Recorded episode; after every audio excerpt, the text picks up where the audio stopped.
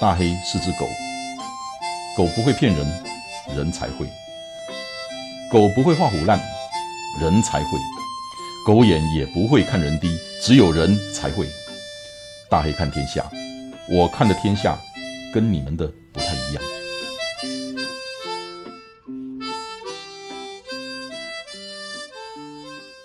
Hello，Hello，大家好，我是 Joyce。终于等到你闭关冥想出来了，那个应该那个应该叫什么？那个那个正确的名称应该叫什么？内观冥想。内观，OK。所以对，在上一集里面，嗯，我就有很多的问题，有很多的想要知道的，因为我很想去，可是我受得了吗？十天不说话，十天，所以。我一直在等你出来，要跟你谈这个事。这十天的经过，我我把时间交给你。好，我觉得还是跟新进来的朋友简介一下，这是一个十天内观冥想的课程，然后它是一个全球性的。冥想中心，所以全世界各地都有。很幸运的是，台湾也有。那在这十天的过程当中，就是所有凡间的东西都不能携带，就像是你想得到的笔电、手机啊，甚至是你也不能带书，也不能带纸笔。那全程都是吃素，过午不食。但是新生下午是可以吃一点点心、水果跟 cereal，然后有一些牛奶跟奶茶这样子。然后十天都不能讲话，全部吃素，对，连蛋都没有。OK，然后不能讲话嘛，甚至是连眼神交换啊、肢体碰触那些都是禁止的。然后要严格的遵守五戒，这五戒就是不杀生、不偷窃、不邪淫、不说谎、不烟酒。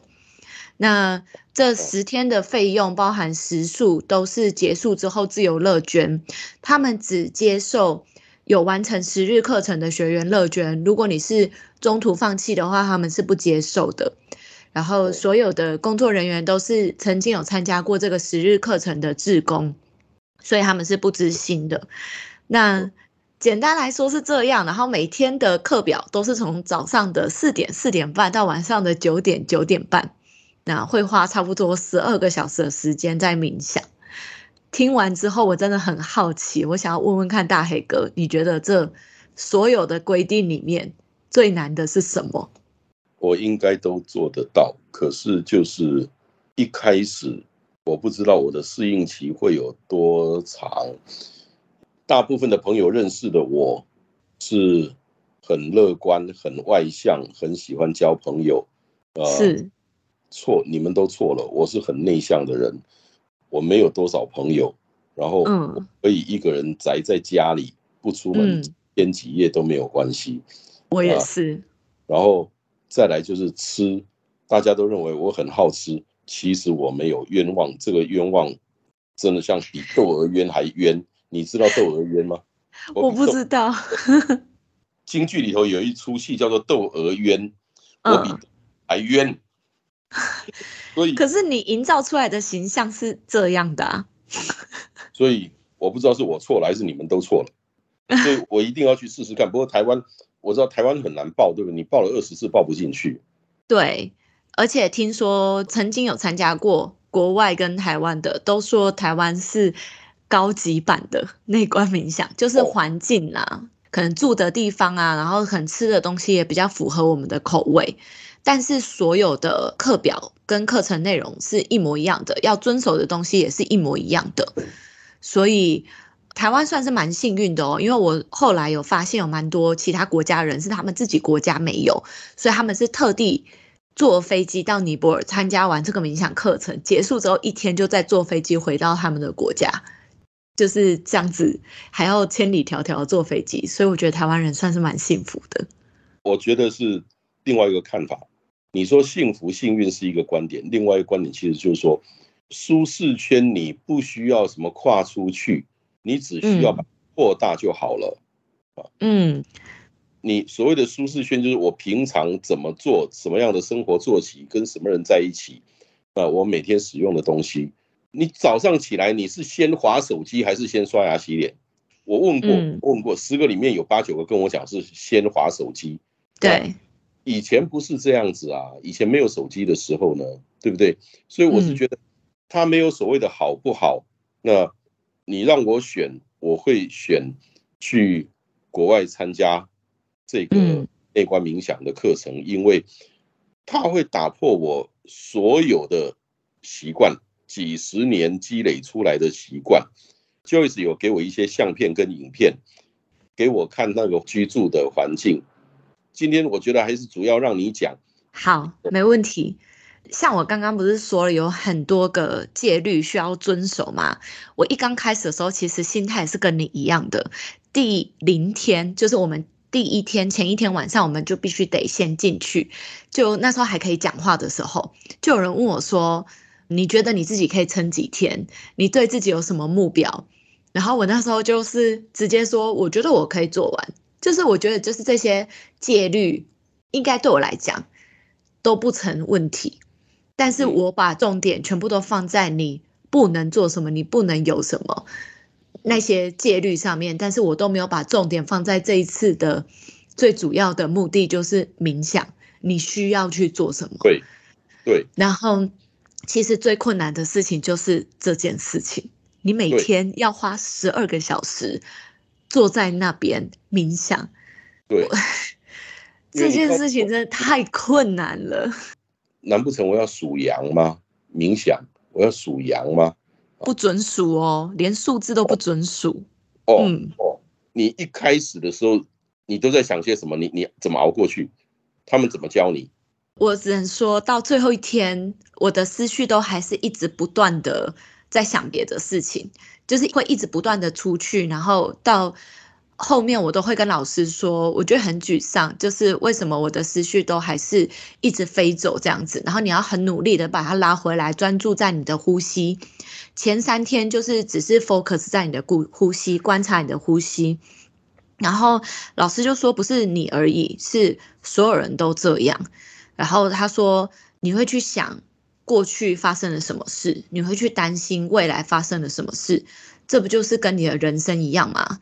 就是往往专注在现在是最困难的，这也是之所以为什么我们要来练习、要来学习的原因。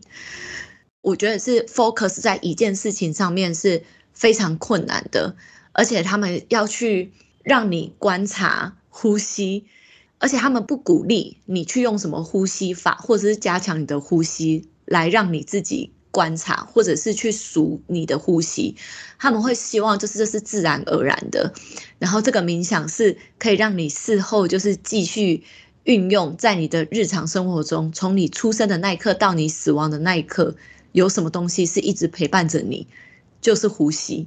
如果你学会去观察的话，你也可以学会去观察你的情绪起伏，因为情绪起伏也是跟着呼吸变动的嘛。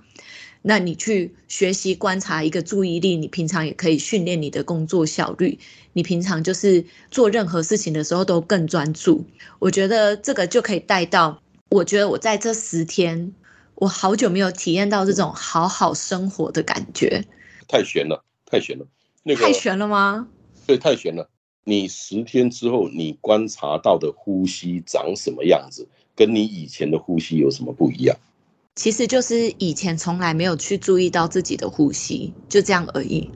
只有前三天是观察呼吸，第四天开始就学习内观。内观的话，就是从头观察到脚，从脚观察到头。其实这个法的观法的事情哈，或者是课程的内容，我觉得我们这边就不多提了。我觉得每一个人的体验都会不一样，就是由观察呼吸跟观察你自己自身状况都不一样。其实我在中间的时候有一次，因为我们每天晚上大概都会听一个多小时的课程，然后那一天晚上，因为这个内观是一个葛印卡先生他发扬光大的，但是他已经去世了，所以我们都是看他的影像跟听他的音档去做课程。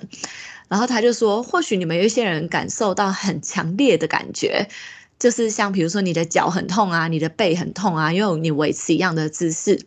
或者有一些部分你是感受到没有感觉，像是比如说你的胸，或者是一些你的手臂啊，就是这些地方可能你坐着不会酸的地方，你就感受到没有感觉。但是当你很沉浸在里面的时候，你可以感受到一些微小细微的震动，有点麻麻的这样子。然后有一些人可以从头顶到脚底很顺畅的这样子感觉下去，再从脚底到头顶很顺畅的感觉回来。但有时候我想说，什么细微震动，每个人都有吗？只有我没有吗？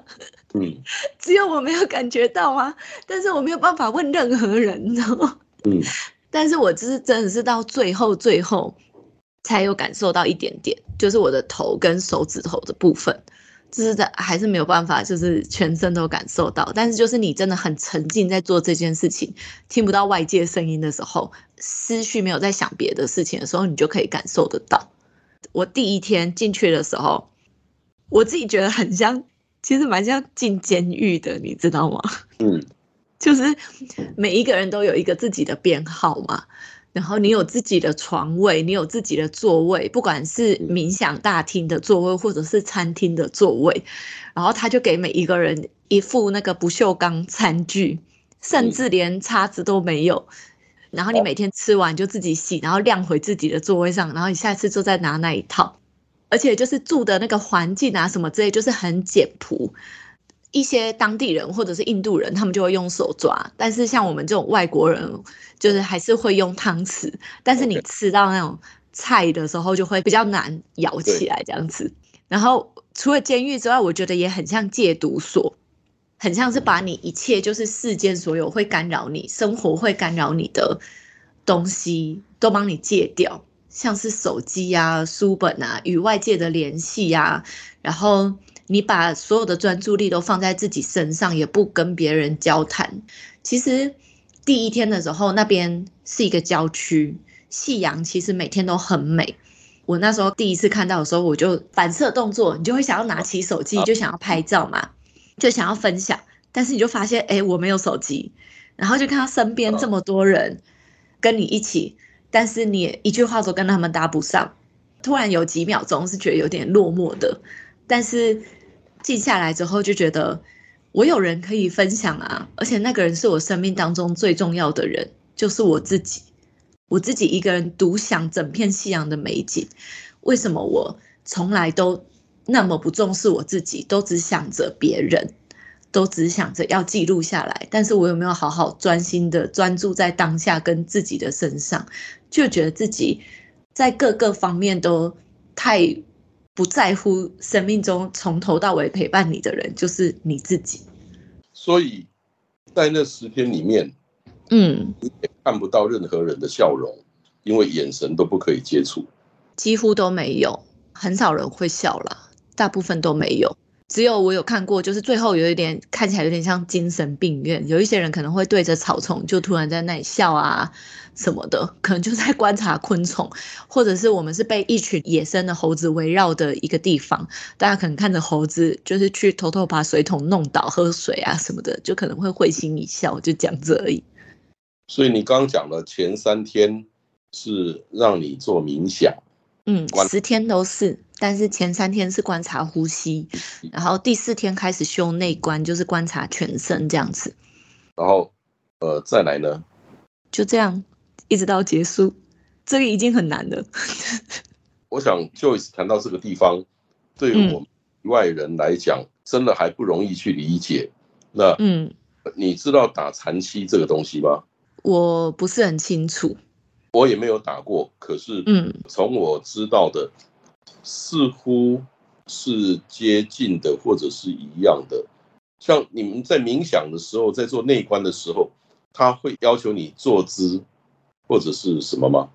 他会希望你可以盘腿坐坐直，然后哦脊椎跟脖子打直嘛。但他会希望，但是他不会严格的要求你完全不能动，就是他会希望你可以这样做，但是他的目的并不是要让你受伤，或者是让你痛苦欲生，并不是要这样子的。所以如果你真的真的受不了的话，你还是可以动的，不会有人说任何话的。那他的目的是要你去观察。所有你身上的反应，然后要去了解所有的感觉，所有的事情，这个是有科学根据的，就是你身上的所有的细胞，每一分每一秒都是在变动的，万物都是呃来来去去，都会变动，所以你要去感受到，就是你这个痛感，你觉得这里很痒，或者你觉得这里很酸，它来了，它也会走。那你要去保持对于每一个感觉的平等心，你要去想，就是生命当中所有的事情也是这样子的，不管你发生了什么情绪，好的或不好的，都是会来也会走的。那你要去学习怎么样平等心的去面对，然后去了解到这个生生世世不变的道理，就是不会是永恒的，所以不需要去有过多的情绪反应。那么。十天结束了，你的心得，你的同学们的心得，大概是怎么样？其实我这边想要先讲到，就是我其实算是一个问题学生吗？就是我光是十天之内，我就被老师约谈了五次。哇！就是因为我的英文不是很好，所以我一刚开始的时候进去，我就有要求。我要听中文的课程，就是每个晚上一个小时的那个中文的课程，然后每一两天老师都会约谈他自己的学生，老师就不太清楚我到底听不听得懂，因为你知道在那个大厅里面，你又只能很小声的讲话，然后那些字都很难，我完全听不懂，然后老师就只能这样子跟你说。你你你根本听不清楚，然后我也没有办法像就是平常讲话那样，就是绕一大圈去解释我感受到是什么，所以我就后来就想说啊，算了，干脆不要讲好了。就是老师就发现我自己在大厅好像都不太敢讲话，之后他就都私下跟我约谈到另外一个小房间，就想要了解我现在状况到底是怎么样，有没有遇到什么问题，跟到底理不理解这样子。嗯，然后我其实就是。有一天我在冥想的时候，其实真的你脑海里会想很多东西。我就想说，好，我今天的目标就是我吃完午餐我要洗澡，好好洗个澡之后我要洗我的衣服，很棒。等一下休息时间就是这样，然后我就去吃午餐。一到的时候就看到我的座位放了一张纸条，他就说就是请十二点的时候到大厅去见老师。然后我就想说啊，不能洗衣服了，然后我就去大厅见老师。然后隔天我就想说，好，我今天终于可以好好吃我的午餐，洗个澡，然后再去洗衣服。然后我就在大太阳底下在那里手洗衣服，我就很开心哦。然后就洗一洗，志工就走过来跟我说，呃，那个老师想要见你。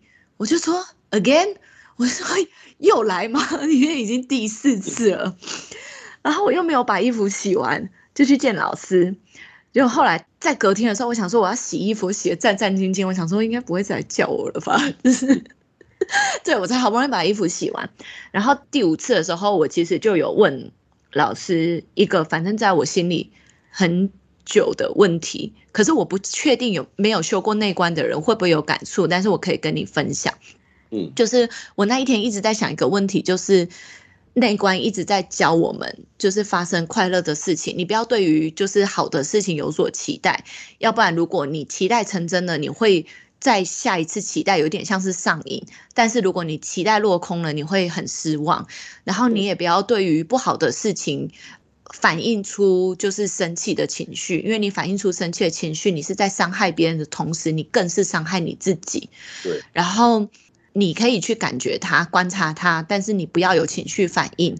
那时候我就跟老师说，有一个问题在我心里想了很久了。我是说，举一个范例好了，假设。如果我煮了一整桌，要给我在乎的人、我爱的人吃，那他吃了之后他很喜欢，难道我不应该感到开心吗？那这样子，我觉得我活得很像机器人了。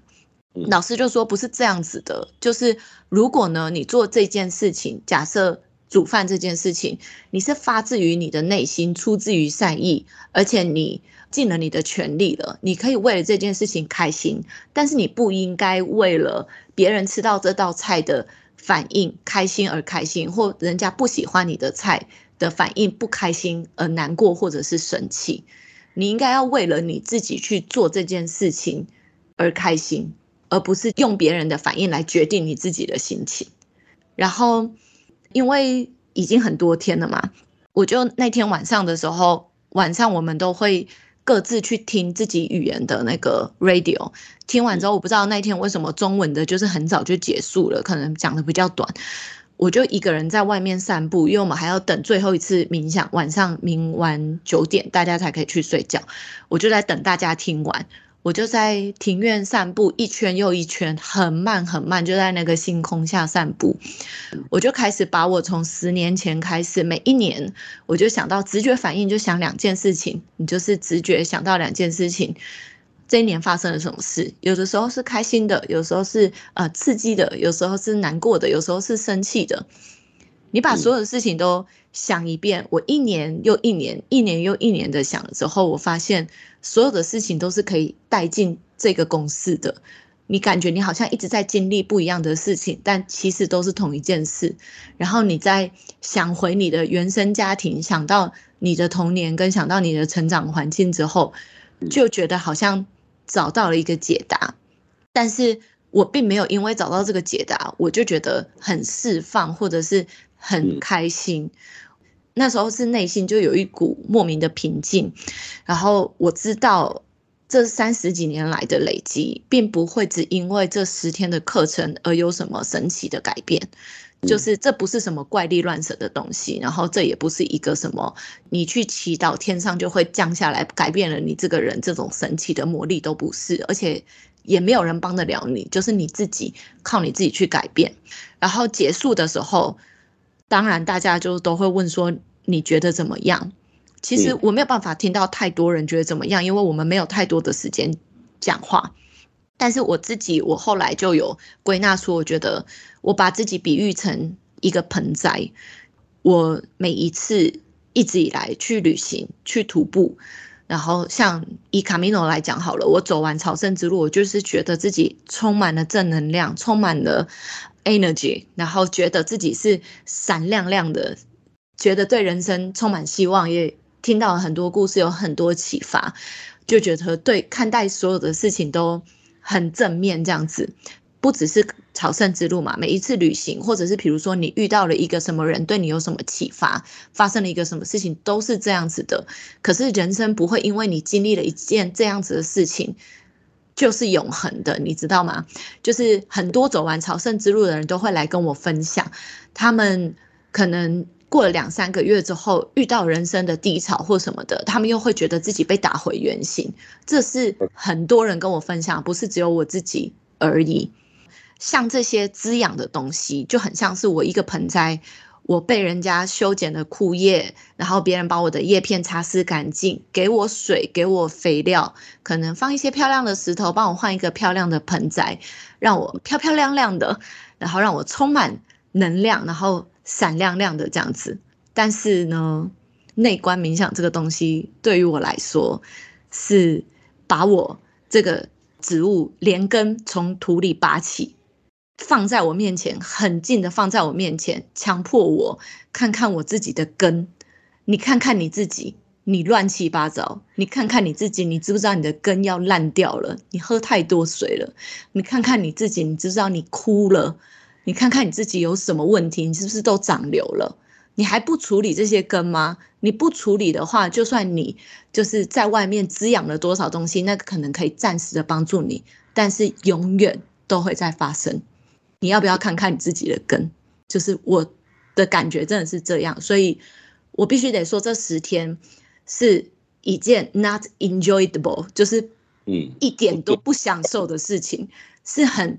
很真实、很丑陋的一面是真真实实的放在你面前，很血淋淋的，然后你必须得去面对，就是你已经被丢在大海里了，你必须得去面对，是很痛苦的。你要去面对你自己从内心深处的深处的方方面面，那是很很可怕的一件事情。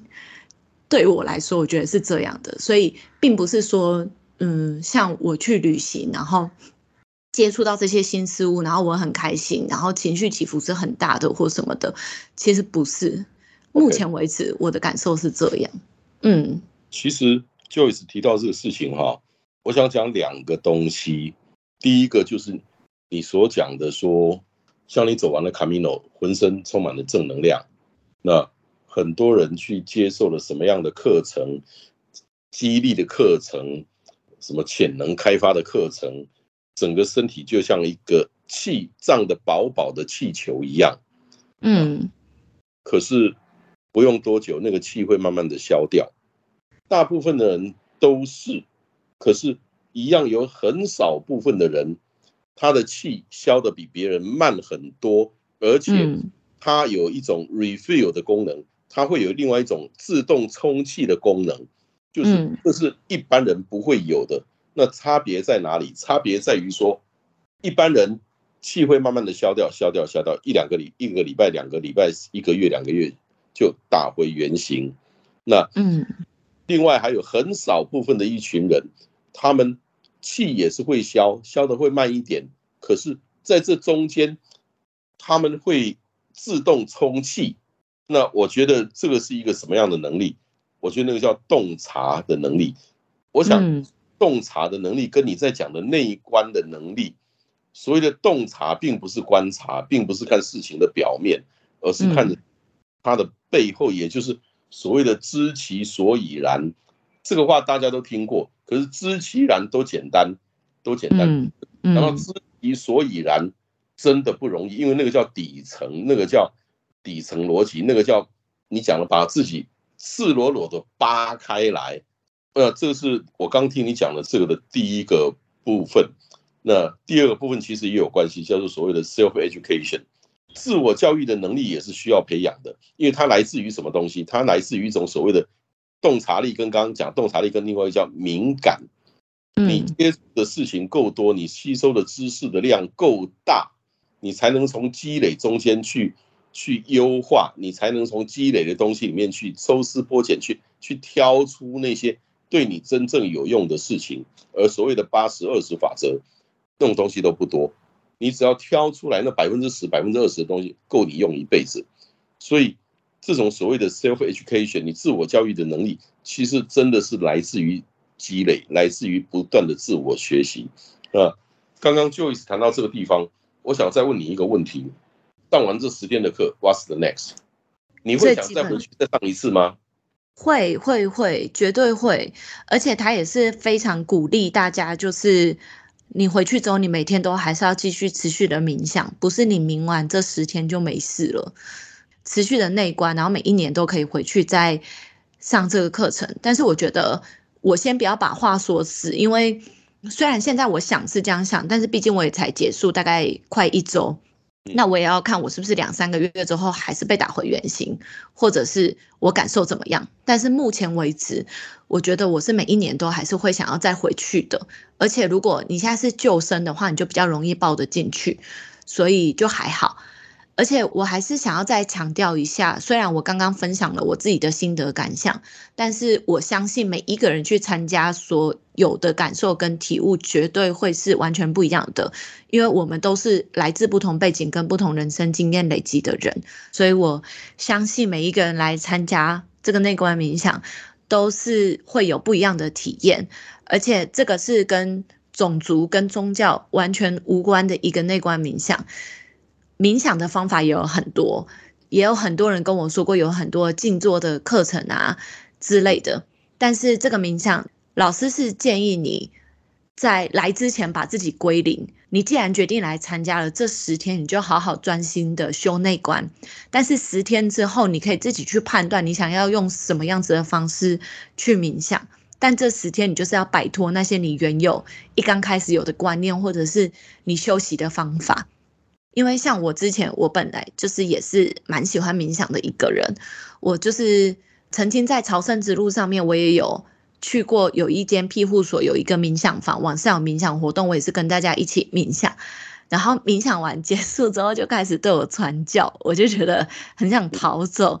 然后我之前自己在台湾的时候，每天早上起来，我也会听就是那种 Netflix 或者是 YouTube 的那种导读的，就是引导你冥想的那种。就是早上起来会稍微做冥想，或者是做完瑜伽之后的大休息，有时候老师也会带领你嘛。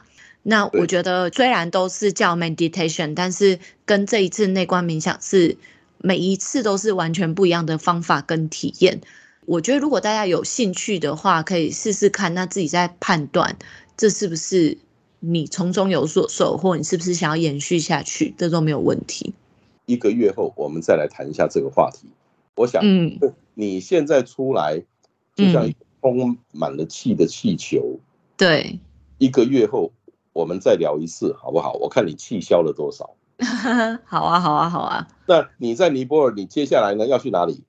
接下来下个礼拜就要去爬安娜普尔纳，就是尼泊尔这边很有名的两个步道，一个就是喜马拉雅山峰嘛，另外一个就是圣母峰，所以就是安娜普尔纳就是喜马拉雅山群里面最有名的步道，那也是我今年的另外一个目标，所以下个礼拜就要去完成了，就是很有点兴奋。呃，兴奋到此为止，不能再说，因为我想要再约你，再聊。等你那个安娜普尔纳步道走完了，我们再聊一次，好不好？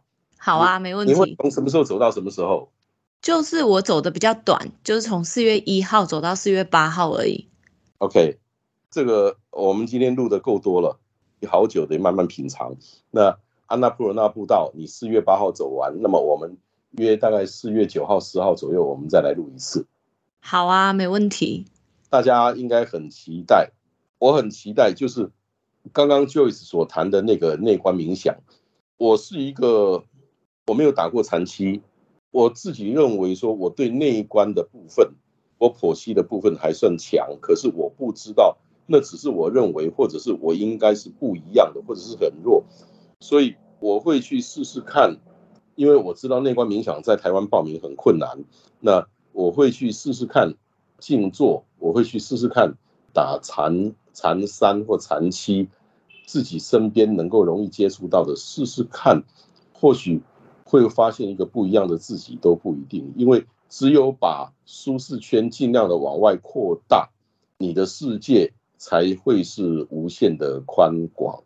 那今天我们就聊到这个地方，谢谢 Joyce，也谢谢大家。我们期待四月十号左右再跟 Joyce 录另外一集，他的安娜普仁纳步道走完了之后。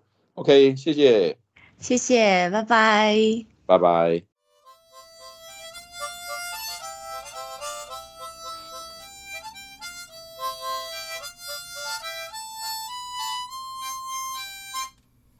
谢谢你今天的收听，希望今天的内容对你有帮助。祝你一切顺利，大黑看天下，我们下礼拜见。